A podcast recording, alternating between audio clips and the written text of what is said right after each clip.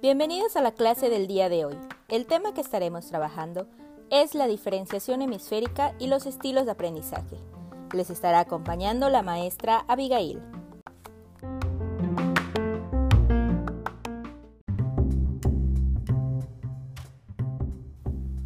Hablaremos un poco de las implicaciones de la hemisfericidad. En el hemisferio izquierdo se evoluciona hacia el lenguaje, como resultado del desarrollo de ciertas habilidades motoras que se prestan para la comunicación. Entre las características están que la persona sea planificada y estructurada, que prefiere hablar y escribir, es intelectual, recuerda los nombres con facilidad, prefiere resolver problemas por partes, no interpreta el lenguaje corporal y responde mejor a los estímulos. El hemisferio derecho nos dice que las habilidades espaciales específicas evolucionaron hacia las habilidades motoras que involucran el manipular relaciones espaciales.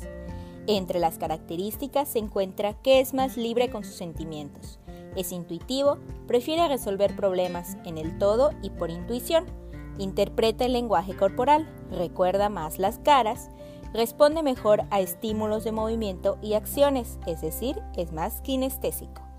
Ustedes, ¿Qué hemisferio tienen más desarrollado escuchando estas características?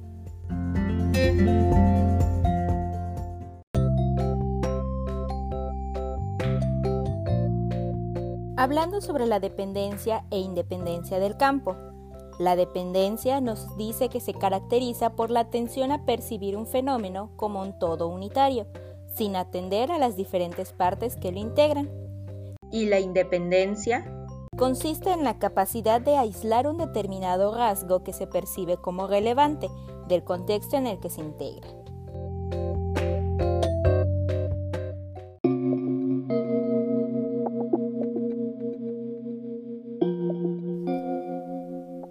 La reflexividad e impulsividad. El impulsivo analiza la información de forma global y la desorganiza. El reflexivo es detallista y estructurado.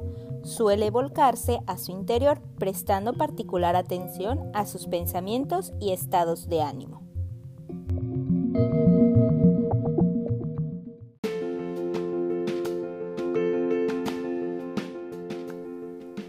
Ahora les voy a leer tres casos y quiero que ustedes me digan si identifican qué caso es cada uno.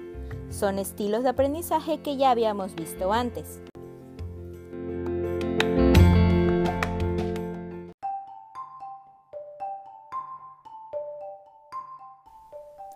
Caso 1.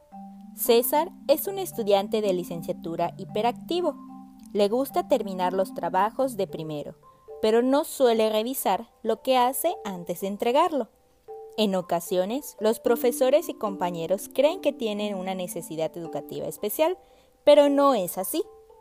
Es un estudiante que se distrae con mucha facilidad y se le complica aprender lo que los profesores le explican en clase, aunque tiene una gran memoria. Se expresa con mucha dificultad y se le complica socializar ya que es tímido, es muy creativo y tiene facilidad para armar cosas. ¿Qué estilo de aprendizaje es? Muy bien, es kinestésico. Ahora, el caso 2. Candy es un estudiante de preparatoria.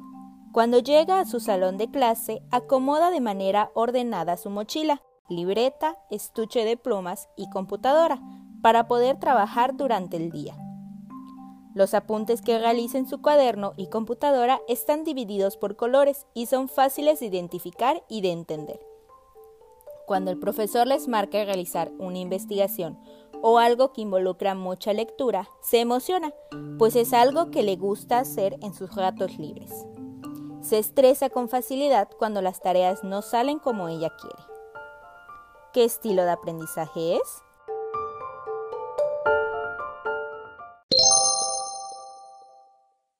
Muy bien, es el estilo visual.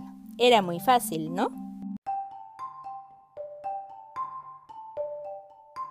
Y por último, Diana es una estudiante de secundaria. Es alguien que presta atención a las explicaciones de los profesores en clase. Sus apuntes no son fáciles de entender y se le complica hacer resúmenes y esquemas. Cuando estudia, necesita leer en voz alta para aprender. Es una buena estudiante en idiomas, pero es muy mala dibujando. No le gustan los exámenes escritos. ¿Qué estilo de aprendizaje es? Excelente, auditivo.